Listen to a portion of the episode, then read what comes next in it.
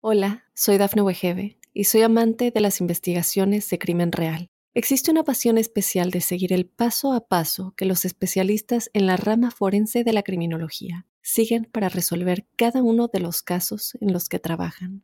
Si tú, como yo, eres una de las personas que encuentran fascinante escuchar este tipo de investigaciones, te invito a escuchar el podcast Trazos Criminales con la experta en perfilación criminal, Laura Quiñones Orquiza, en tu plataforma de audio favorita.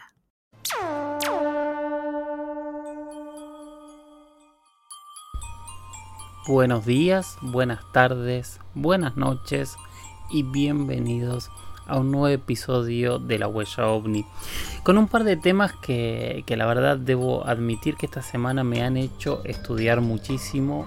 Un poco por eso salgo un día tarde, otro poco porque estuve en un pequeño viaje y ayer se me complicó mucho, mucho grabar. Este, de hecho, hice un vivo en YouTube eh, para quienes me siguen por ahí, em, mostrando un poco dónde estaba. Y bueno, les pido disculpas, pero aquí estoy para seguir adelante, seguir analizando entre todos la huella ovni. Y realmente debo admitir que esta semana me han hecho estudiar muchísimo.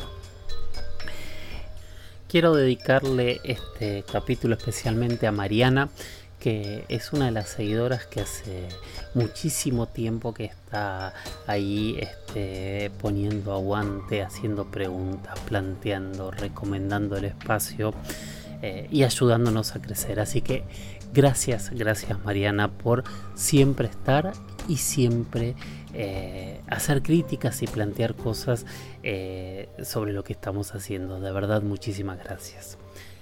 Recuerden que se comunican conmigo en Instagram, que soy arroba Jorge Luis S oficial, en Twitter que soy arroba Jorge Luis S guion bajo 77 y eh, también tengo un mail que es las historias de George, las historias de George arroba gmail arroba gmail.com.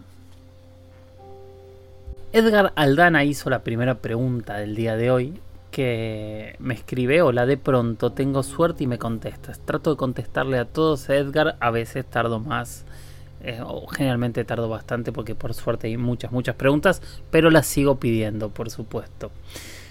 También me gustaría que se lo preguntaras a Juan Jesús, ¿por qué crees que el fenómeno ovni es tan variado? Me refiero a las diferentes naves en los avistamientos.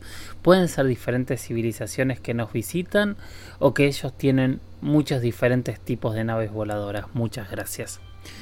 Bueno, em, siempre para ser cortés primero hay que escuchar a los otros y aparte para mí escuchar a Juan Jesús Vallejo, este periodista de de misterio español, radicado en Colombia, eh, creador de Noche de Misterio por Radio Caracol, que los que no están en Colombia lo pueden encontrar en YouTube, y de Oculto tras la sombra, eh, que también lo pueden encontrar en YouTube. Dentro de muy muy poquito eh, va a salir algo muy muy lindo que grabamos ahí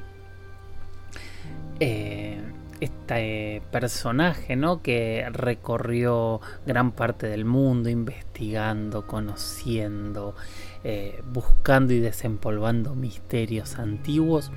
Eh, creo que es una de las personas ideales para escuchar, así que les propongo sentarnos y escuchar la respuesta de Juanje a esta pregunta. Un saludo a todos los amigos de la huella ovni. Me están preguntando una de las claves del fenómeno.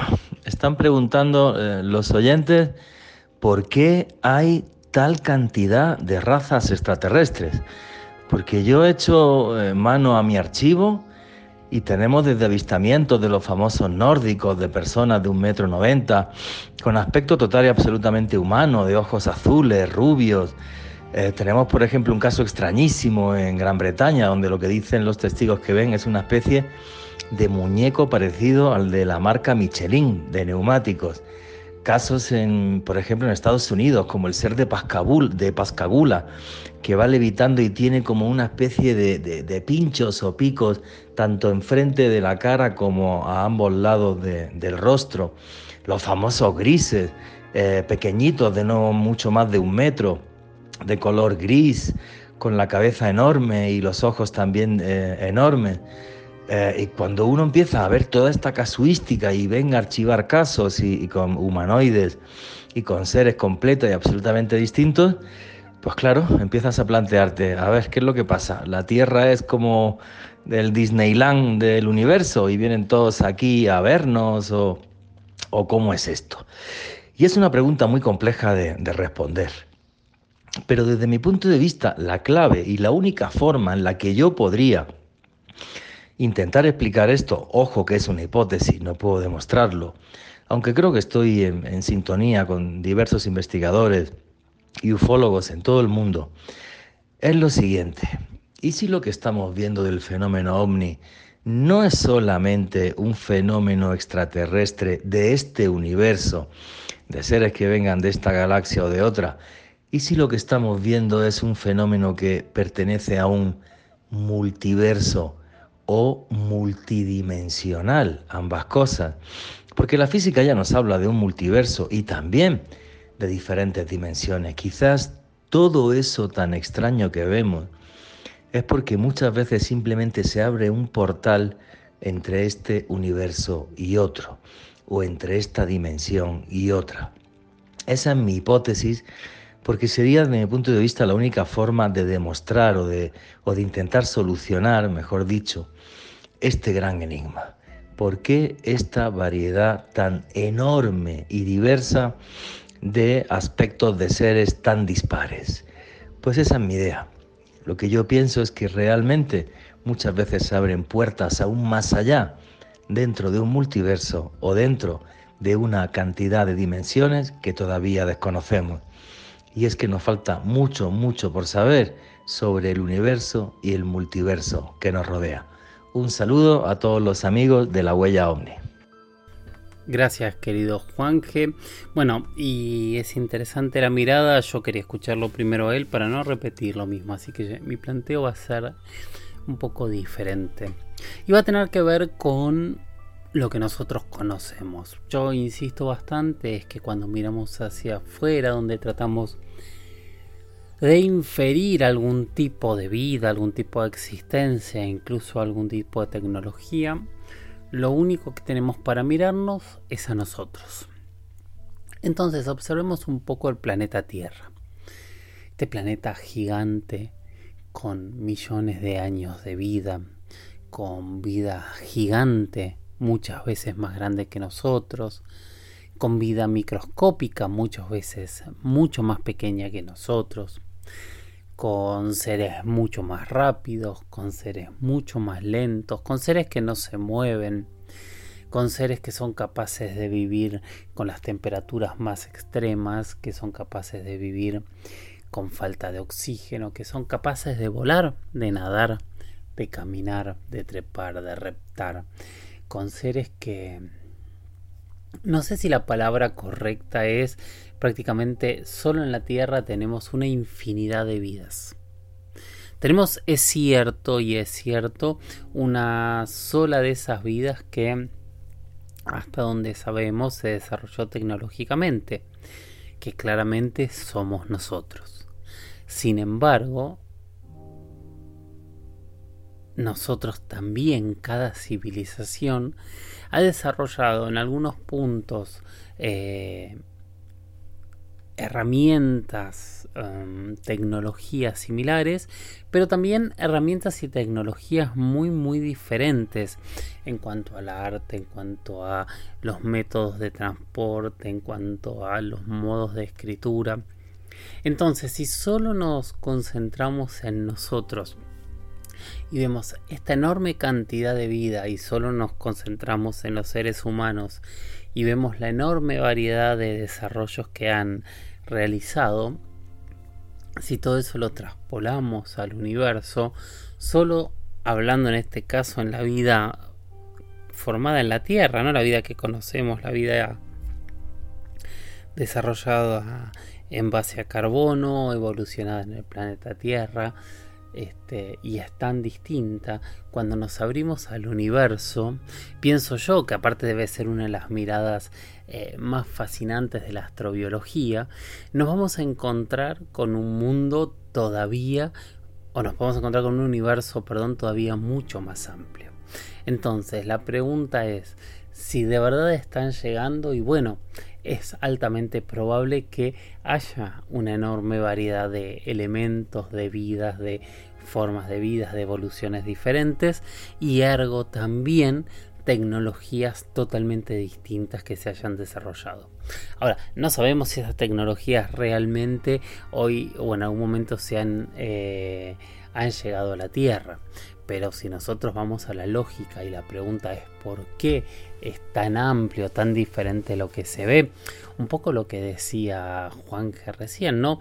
Tenemos relatos casi monstruosos hasta prácticamente seres humanos, pasando por eh, grises, por reptilianos, por una enorme, enorme cantidad de, de seres diferentes, extraños, ágiles, lentos, un poco lo que nos ocurre en la vida. O sea, incluso si todo esto parte de algún tipo de imaginación, claramente tiene que ver con esto. Ahora, la pregunta es...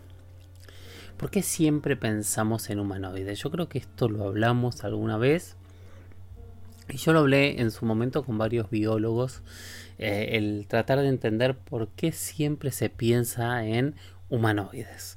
Y la respuesta que a mí me dieron o que llegué yo solo a una conclusión hace décadas atrás, vaya a saber uno de dónde tomé esta idea, si fue propia o prestada, tiene que ver con que nuestra inteligencia y nuestro eh, desarrollo tecnológico tiene que ver con nuestra fisionomía. Eh, en todos los, todos los estudiosos del desarrollo o evolución o como quieran llamarlo de la humanidad, siempre plantean que gracias a nuestras manos, a nuestros pulgares opuestos, a nuestro caminar erguido, a, ciertos detalles de nuestra fisionomía, es que terminamos evolucionando como, como somos hoy. Entonces, obviamente, cuando nosotros vamos a partir de un análisis hacia el futuro y vamos a intentar comprender cómo podría ser un ser humano de un ser humano, un ser de otro planeta, de otro sistema solar, incluso otra galaxia, y la lógica que nosotros conocemos es para haber desarrollado una tecnología tiene que haber tenido de alguna manera algún tipo de evolución similar a nosotros. Entonces la lógica diría, así como buscamos planetas similares a la Tierra para buscar vida en esos planetas similares a la Tierra, deberíamos pensar que de alguna manera los seres que hayan podido desarrollar tecnología de alguna manera se parezcan a nosotros. Pulgares opuestos, no lo sé. Eh, forma humanoide, dos brazos, dos piernas, erguidos al caminar, cerebro grande. Es la lógica que tenemos. Por ahí cuando abramos eh, las puertas del saber del universo nos, nos enteremos, nos encontremos con que realmente no tenía nada que ver y esta lógica, esta inferencia nuestra de nuestra experiencia personal solo sea o condiga con nuestra realidad. Pero este es el punto, este es el planteo, creo yo.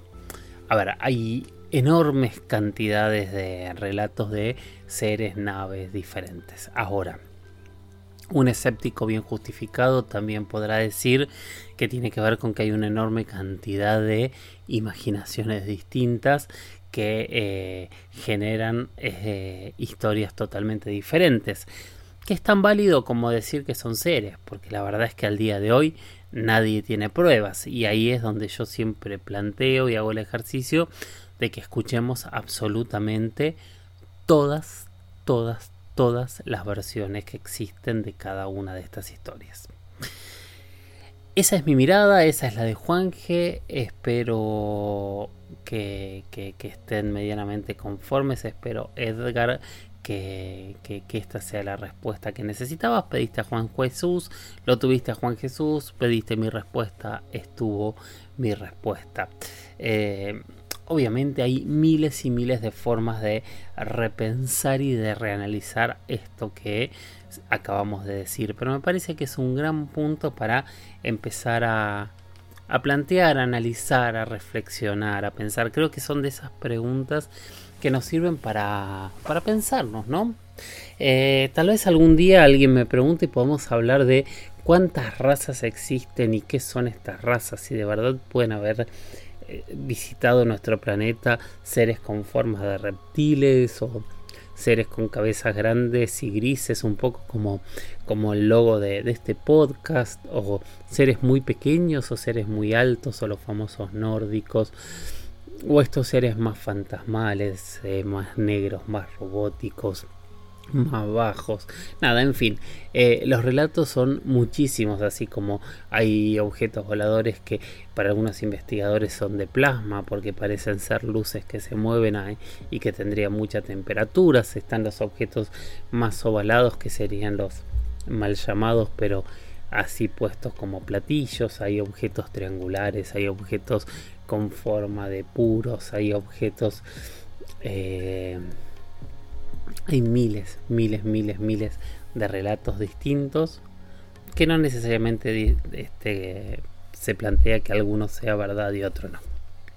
Hola, soy Dafne Wegebe y soy amante de las investigaciones de crimen real. Existe una pasión especial de seguir el paso a paso que los especialistas en la rama forense de la criminología siguen para resolver cada uno de los casos en los que trabajan. Si tú, como yo, ¿Eres una de las personas que encuentran fascinante escuchar este tipo de investigaciones? Te invito a escuchar el podcast Trazos Criminales con la experta en perfilación criminal, Laura Quiñones Orquiza, en tu plataforma de audio favorita. Bueno, prepárense porque la siguiente pregunta a mí me pareció alucinante. Es una de las preguntas más complejas que he recibido, creo yo. Y vamos a leerla completa y después vamos a empezar a desmembrarla, porque en realidad es una pregunta que va a un punto, pero en el medio genera eh, un montón eh, de subpuntos que es necesario conocer o, charlar para tratar de entender de qué está hablando. La hizo Salvador, o sea, salv corta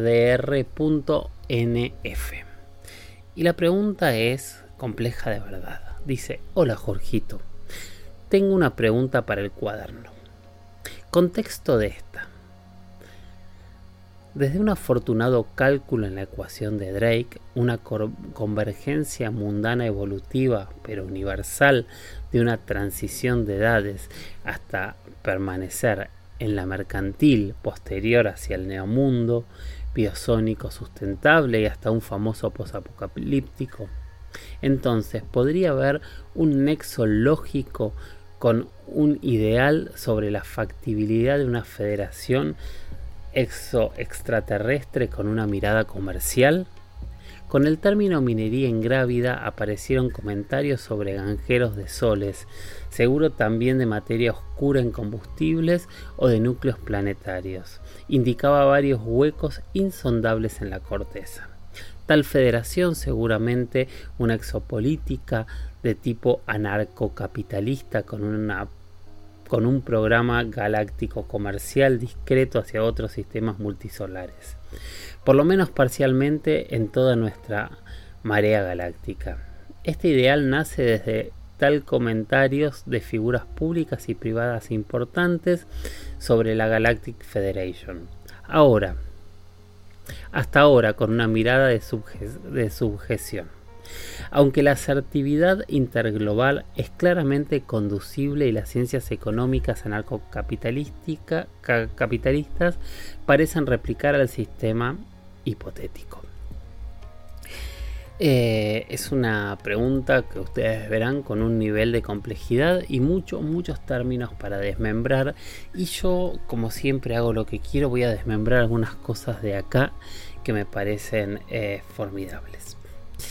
Eh, la pregunta básicamente es si entendiendo la evolución del ser humano hacia una sociedad capitalista y comercial podemos inferir que exista en la galaxia una unión de civilizaciones que hayan generado esta unión y esta sociedad en base al capitalismo, a la venta y compra de elementos y que em, esa, e, ese, este contexto económico lleve a, eh, a una unión social más grande y casi natural. Es una de las miradas de la economía, ¿no? O sea, esto no, no soy un economista experto ni mucho menos, pero ciertas teorías plantean que la economía se mueve de una manera natural y que en realidad eh, la economía es la que va llevando las, las relaciones sociales eh, en el ser humano. Es un poco este primer planteo, esto es un debate entre quienes están de acuerdo con estas teorías, quienes no, quienes dicen que en realidad es el sometimiento de unos pocos usufructuando eh, el trabajo de muchos, hay quienes plantean que, esta red comercial es la que hace que, el mundo evolucione y demás. Eh, y me estoy metiendo en un tema hiper complejo del cual hace mucho, mucho que no leo. Pero llevar esto a, a un concepto interglobal me parece que es una mirada que yo nunca había visto, que no había pensado, más allá de que obviamente si vemos eh, eh, Viaje a las Estrellas, eh, es un poco el, concepto y el planteo que hay en Viaje a las Estrellas, que hay en la Guerra de las Galaxias también, y que hay en todas las historias donde hay una federación galáctica que une a diferentes este, civilizaciones en torno a un punto. Ahora, el tema que estas películas, esta ciencia ficción, siempre se basa en una mirada humana, ¿no? En traspolar lo que hacen, por ejemplo, las naciones uniéndose en una unión económica global eh, para comerciar con otras zonas, en, este tipo de conceptos.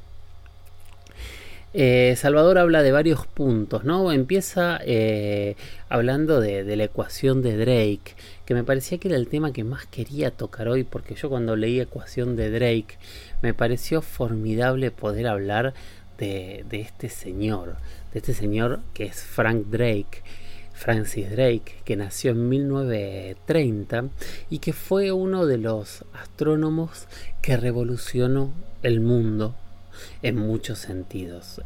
A los 17 años él empieza a estudiar eh, en, la Universidad de Ítaca en Nueva York y su primer eh, anhelo es convertirse en diseñador de, de aviones, pero se empezó a enamorar de la electrónica y empezó a especializarse en la ingeniería física.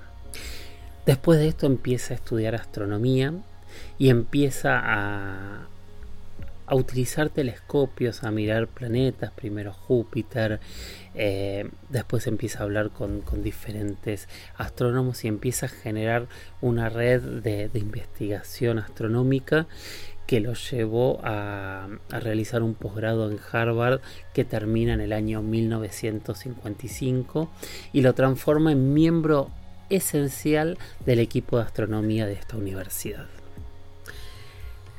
Cuando se gradúa como astrónomo empieza a trabajar en algo que eh, con el tiempo se va a volver fundamental, que es la radioastronomía, que son estos enormes oídos, estos, estas enormes antenas que escuchan el espacio. Él lo hace en Green Bank, en West Virginia, y a partir de ahí empieza a trabajar en intentar escuchar transmisiones de otros sistemas solares está mucho tiempo eh, escuchando al cielo, en el medio ocurren eh, diferentes em, transmisiones durante todos estos años que hasta el día de hoy sorprenden. Pero lo más importante es que en el 60 él funda el proyecto OSMA, que es el proyecto precursor del cual nace el proyecto SETI años, SETI años más tarde. O sea, él es la persona que empieza a buscar comunicaciones extraterrestres de manera científica. Y después, junto a Carl Sagan y otro grupo de, de científicos, empieza a, eh, a generar una red de radioescuchas en todo el planeta para empezar a escuchar a ver si se logra captar en algún lado este tipo de eh, de frecuencias que podría haber enviado alguna civilización extra, eh, inteligente de algún lado del universo.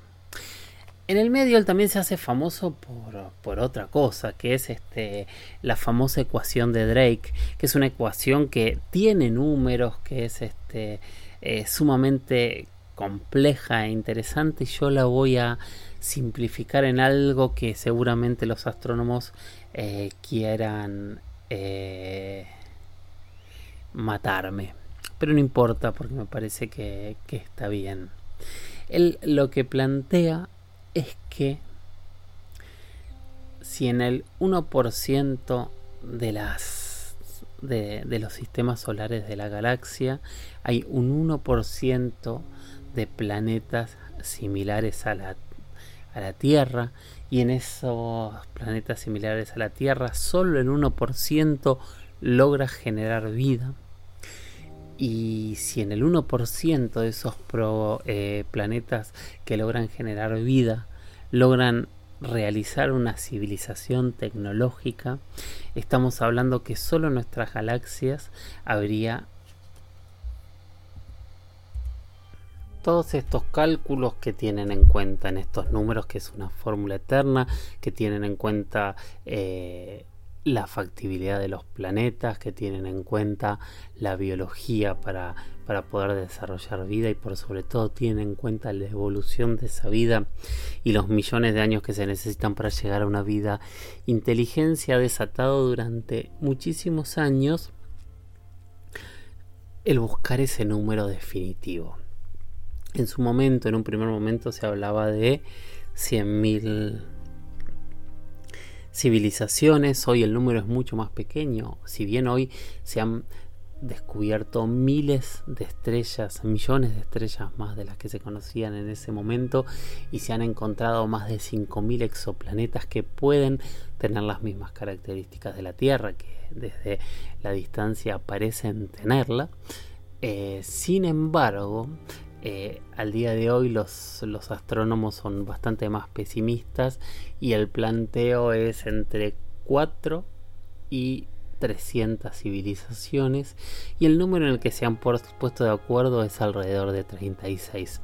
Obviamente son planteos que, que se estiman, pero lo que vamos con esto es este señor, Frank Drake, calculó la probabilidad de que existiesen civilizaciones extraterrestres y desde su cálculo matemático eh, nunca le dio cero. Esto es importante y es interesante. Ahora también eh, juegan las distancias, ¿no? Si están a 1000, 2000, 17000 años luz de distancia o están un poco más cerca. No lo sabemos. Bueno, esta es la primera parte de la pregunta, ¿no? Entonces, planteando que hay más civilizaciones, es lo que quiere decir, se llega a, todo lo demás. Y después la segunda parte de la pregunta, que es en la que me voy a quedar más allá del análisis que hicimos recién, tiene que ver... Bueno, de hecho, les, antes de, de cambiar, les recomiendo que pongan Frank Drake, que pongan ecuación de Drake, y si alguno es matemático, que vea todos los números, todo todo, lo que él calculó que es súper interesante y sería súper aburrido hacerlo aquí. Me parecía mucho más interesante eh, contárselos como se lo conté, aunque muchos podrán decirme, bueno, pero lo que dijiste no es eh, totalmente exacto, bueno, pero se entiende que es lo que yo quería que ocurriese. Entonces, calculando que hay muchas civilizaciones, estas podrían comerciar. Nosotros tenemos una evolución que empezamos de un mundo y él dice que podemos terminar en un neomundo biónico sustentable o el mundo post-apocalíptico en donde el mundo esté destruido y, y The Walking Dead o lo que fuera esté sobre, sobre esta sobre estas tierras. Pero por otro lado hace una mirada a algo que a mí me pareció interesante que dice con el término de minería ingrávida aparecieron comentarios sobre granjeros solares, seguro también de materia oscuro combustibles. Y acá a mí me disparó algo que quería hablar hace tiempo y que yo no sé si él me lo está preguntando en esta pregunta, valga la redundancia, pero no me importa porque yo lo voy a responder igual. ¿Qué es lo que se viene? Uno de los planteos que están generando diferentes empresas tecnológicas eh, en el mundo y que tiene que ver con em, la minería de asteroides, la, exominería. Desde hace un tiempo largo esta parte se está trabajando sobre el planteo de viajar asteroides para tomar los recursos que tienen estos asteroides. Eh, a mí lo que me parece fascinante es que habría tres o cuatro formas o maneras para, para poder hacerlo. La primera sería enviar sondas, cápsulas, robots o incluso hasta seres humanos a hacer minería en asteroides relativamente cercanos. ¿Para qué? Para obtener materiales que eh, en el planeta hoy son escasos. Esos materiales pueden ir desde oxígeno y agua hasta oro, titanio o material o cualquier tipo de material que se necesite en la Tierra o incluso materiales que estén más allá de lo que hoy conocemos de la tabla periódica, me imagino, y acá algún físico podrá corregirme. Entonces el objetivo es viajar a, a, diferentes asteroides y traer esos materiales a la Tierra.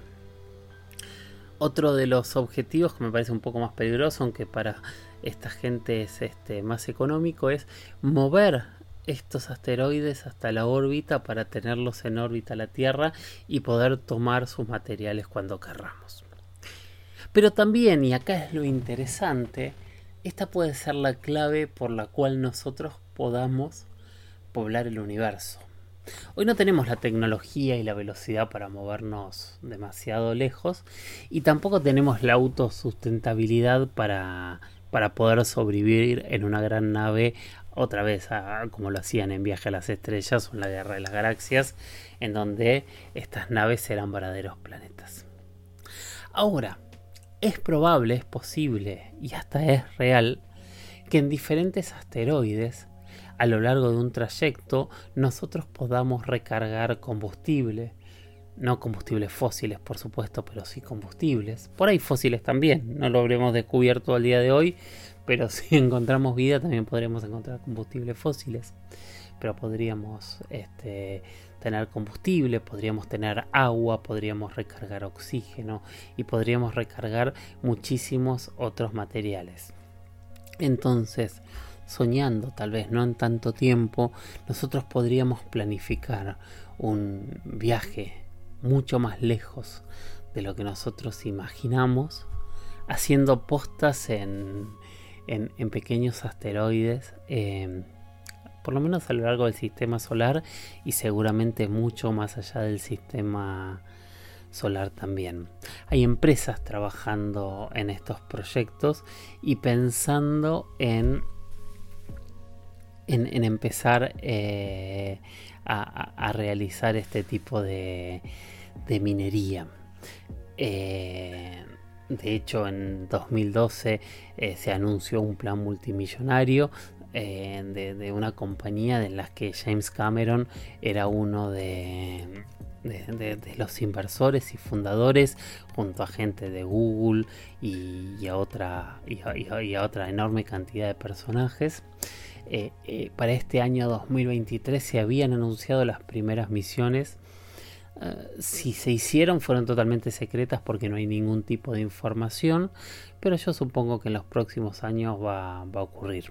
Pero de hecho está tan planteado esto que si ustedes también otra vez googlean van a encontrar muchísimos asteroides que ya están valuados, cuánto dinero pueden llegar a costar en base a, la cantidad de elementos que tienen que nos puedan servir.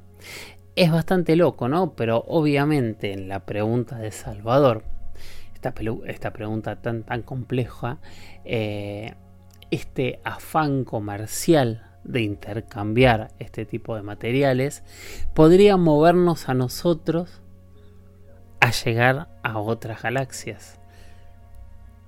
No sabemos si nuestros hermanos mayores, nuestros visitantes o no nuestros hermanos mayores y simplemente otros pueblos que hayan podido evolucionar también hayan evolucionado su economía de la misma manera que nosotros o su religión o su lenguaje.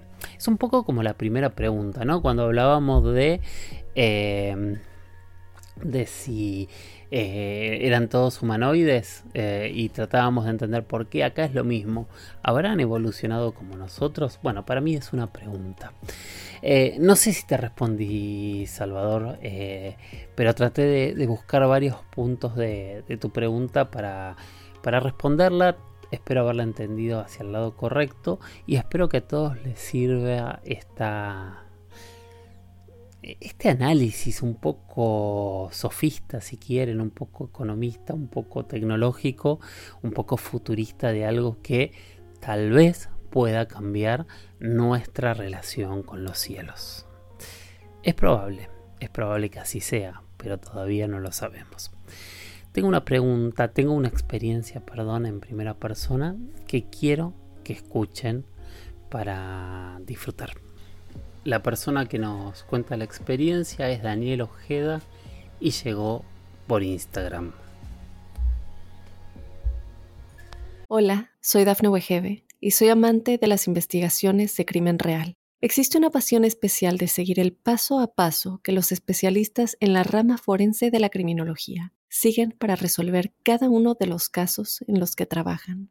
Si tú, como yo, ¿Eres una de las personas que encuentran fascinante escuchar este tipo de investigaciones? Te invito a escuchar el podcast Trazos Criminales con la experta en perfilación criminal, Laura Quiñones Orquiza, en tu plataforma de audio favorita. Hola Jorge, te cuento, mira, este, espero que se escuche bien. Yo estaba eh, hace como tres viernes habrá sido, eh, estaba caminando acá al costado de mi casa, andaba con mis perros, andaba para el lado sur, digamos, ¿no? Este, y era de día, eh, quedaban algunos minutos de sol todavía. Este, se me da por mirar al cielo, que yo nunca espero ver nada de día en el cielo. Y veo una luz así, eh, como una estrella, como, como que te digo, como quien está viendo a Júpiter, así brillante, pero un tono medio anaranjado, pero iba, iba moviéndose, o sea, no era una estrella, se movía rápido. Y bueno, la seguí, porque me fui por el frente de mi casa casi trotando. Cuando llego al otro lado de mi casa, eh, bueno, al otro lado de mi casa hay unos pinos, hay varios pinos, y ahí la perdí a la luz, no la vi. Cuando se metió tras los pinos no la vi más. En lo que iba por enfrente de la casa le pegué un par de gritos a mi hermano para que salga a verla, porque somos los dos que vivimos pendientes de ver cosas en el cielo. Este, bueno, cuando salgo lado de los pinos no veo la luz como te digo y mi hermano me dice, y eso me dice, señala arriba y aparece otra vez casi como que arriba de nosotros directamente. Otra vez la luz, pero en dirección este, o sea, oeste a este, ¿no? Eh, y claro, las seguí mirando, se seguía moviendo rápido, no entendía qué lo que era. Mi hermano sabe más de estas cosas, de satélite y esas cosas, y no podíamos entender qué es lo que veíamos, porque una estrella fugaz no era. Y de la nada, ahí casi en el mismo lugar donde la vimos, aparece otra luz, eh, así el mismo tono así naranjado, bien brillante, pero un poquito más pequeña se veía, y se fue también muy rápido atrás de la otra luz, y se fueron y no volvieron más. Estuve como una hora ahí afuera dando vueltas en el callejón a ver si aparecía de vuelta o aparecía algo similar, pero no se volvió a ver nada. Me cuenta también que esa fue su segunda experiencia, pero la que más le llamó la atención. Daniel, gracias, gracias, gracias por compartirla. Eh, ¿Alguien le pasó algo similar? ¿Alguien quiere contarlo? ¿Alguien quiere mandarme un audio? De hecho, estoy gestionando un número de WhatsApp para, para que también sea más sencillo para ustedes enviarme las experiencias porque hay mucha, mucha gente que me, que me pide eso, que me pide algún WhatsApp porque me dicen que es muy complicado enviarla por Instagram o por mail.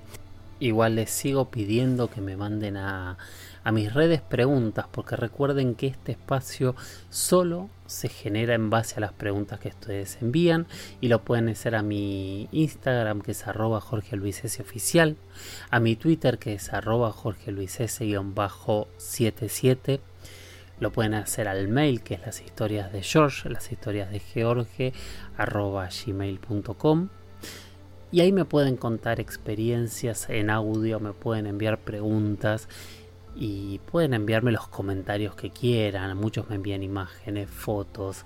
Eh, cuando yo voy teniendo tiempo voy respondiendo, a veces tardo un poquito más, pero siempre, siempre trato de responderles absolutamente a todos.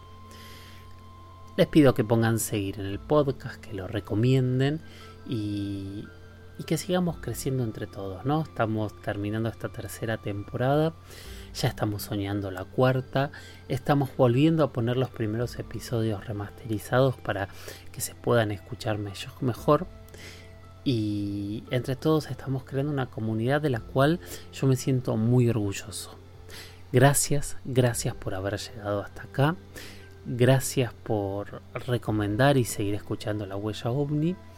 Y gracias por, por seguir estas pautas simples, sencillas, ¿no? Que, que, yo estoy totalmente convencido que son el camino, por lo menos mi camino, ¿no? No, no es que, quiera que cada uno tenga mi mismo pensamiento, porque aparte se contradice con lo que yo digo, sino yo les recomiendo no creer en verdades absolutas. Les recomiendo escuchar absolutamente escuchar absolutamente todo y hacerse las preguntas correctas. ¿Cuáles son esas preguntas correctas? Seguramente cada uno de ustedes lo sabe, porque las tiene en el interior y vienen de generaciones. Son un recuerdo genético seguramente que se iniciaron con nuestro primer ancestro cuando miró las estrellas y se preguntó quiénes somos y de dónde venimos. Gracias por haber llegado hasta acá y nos escuchamos en el próximo episodio de La Huella OVNI. Chau chau.